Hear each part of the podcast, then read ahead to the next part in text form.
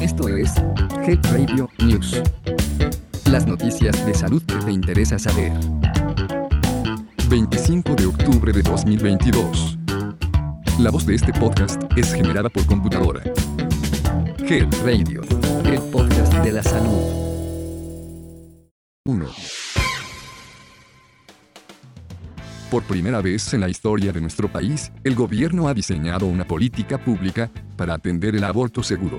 La Secretaría de Salud, a través del Centro Nacional de Equidad de Género y Salud Reproductiva, ha puesto a disposición de las personas interesadas los lineamientos técnicos para la atención del aborto seguro en México. Se trata de un documento que establece criterios básicos de atención en las unidades del sector. Dicho documento técnico fue emitido por la Secretaría de Salud, el Instituto Mexicano del Seguro Social, IMSS, el Instituto de Seguridad y Servicios Sociales de los Trabajadores del Estado, ISTE, y la Organización Panamericana de la Salud en México, OPS, y es resultado del fortalecimiento de las alianzas para garantizar la atención del aborto seguro en México. En nuestro país los abortos ya se atienden, pero la disponibilidad de los servicios y el uso de tecnologías médicas seguras no son homogéneas ni actualizadas. Los estándares internacionales recomiendan una atención ambulatoria del aborto, que disminuye riesgos y costos. Además, califican como obsoletos los procedimientos del grado uterino instrumental, que son ampliamente utilizados en México. El lineamiento técnico retoma las directrices emitidas por la Organización Mundial de la Salud, que señala que un aborto es seguro cuando se realiza con un método recomendado con la mejor evidencia disponible, acorde con la edad gestacional, con acceso a la información adecuada, la atención requerida, y por parte de personal de salud con la capacidad técnica necesaria. En estas condiciones, un procedimiento de aborto debe ser más sencillo y extremadamente seguro. Así que, si quieres saber más, consulta la página de internet de la Secretaría de Salud. 2. En una nota reciente de la Organización de las Naciones Unidas, se indica que cada año mueren casi un millón de personas a causa de la intoxicación por plomo. La Agencia Sanitaria de la ONU advierte que la exposición al plomo es especialmente peligrosa para el cerebro en desarrollo de los niños y que puede provocar una reducción del coeficiente intelectual, de la capacidad de atención, del aprendizaje y un mayor riesgo de problemas de comportamiento. Se calcula que cada año mueren un millón de personas por envenenamiento con plomo, y millones más, muchos de ellos niños, están expuestos a bajos niveles de ese metal, causándoles problemas de salud de por vida, como la anemia, la hipertensión o efectos adversos en su sistema inmunitario. Con motivo de la Semana Internacional de Acción para la Prevención de este tipo de intoxicación, la agencia sanitaria advirtió que los efectos neurológicos y de comportamiento causados pueden ser irreversibles. El plomo es tóxico para muchos de los sistemas del cuerpo, como el nervioso central, el cerebro, el reproductor, los riñones, el cardiovascular, el sanguíneo y el inmunitario. Debido a sus efectos a largo plazo sobre la salud, se calcula que la exposición al plomo es responsable de 21,7 millones de años perdidos por discapacidad y muerte en todo el mundo. Las fuentes de exposición al plomo más importantes son la contaminación ambiental, derivada del reciclaje de baterías de plomo y de las operaciones de extracción y fundición de plomo mal controladas. El uso de remedios tradicionales que contienen plomo. Los esmaltes cerámicos de plomo utilizados en los envases de alimentos. Las tuberías de plomo y otros componentes que contienen plomo en los sistemas de distribución de agua, así como las pinturas con plomo.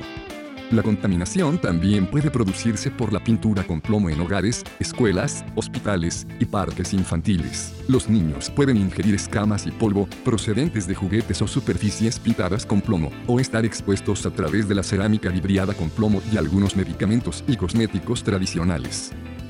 Así que, ya lo sabes. Por favor evita que los niños pequeños tengan contacto con productos que puedan soltar partículas de plomo. Averigua siempre los componentes con los que están fabricados los productos que usan los niños y evita problemas de salud que pueden ser difíciles de detectar. 3. El pasado 20 de octubre se conmemoró el Día Mundial de la Osteoporosis con el objetivo de crear conciencia en las personas sobre la prevención, diagnóstico a tiempo y tratamiento de dicha enfermedad. El Instituto de Seguridad y Servicios Sociales de los Trabajadores del Estado, ISTE, define a la osteoporosis como una enfermedad en la que la disminución de la masa ósea provoca que los huesos se vuelvan frágiles y tengan más posibilidades de fracturarse. El ISTE detalla que en las fases iniciales puede no haber síntomas y la primera señal evidente de osteoporosis se presenta cuando se fractura un hueso. La osteoporosis es mucho más frecuente en las mujeres, y las fracturas que se sufren con más frecuencia son en vértebras, fémur, muñecas y cadera.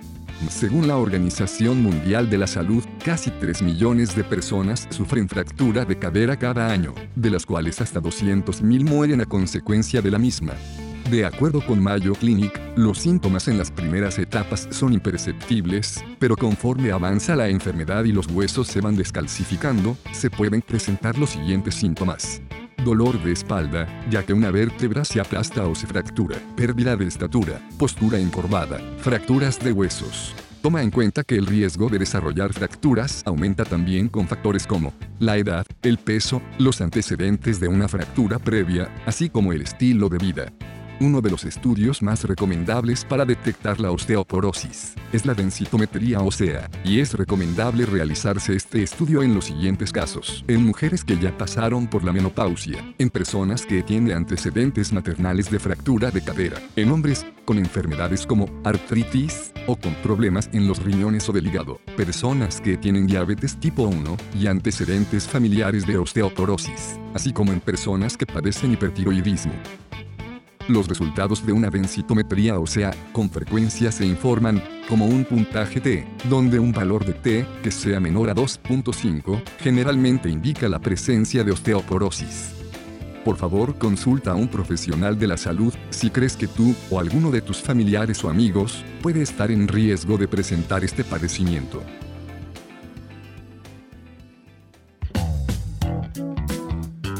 Esto fue Head Radio News. Mantente actualizado de las noticias más relevantes en salud. Escúchalas todos los martes en punto del mediodía. Hasta pronto. Health Radio. El podcast de la salud.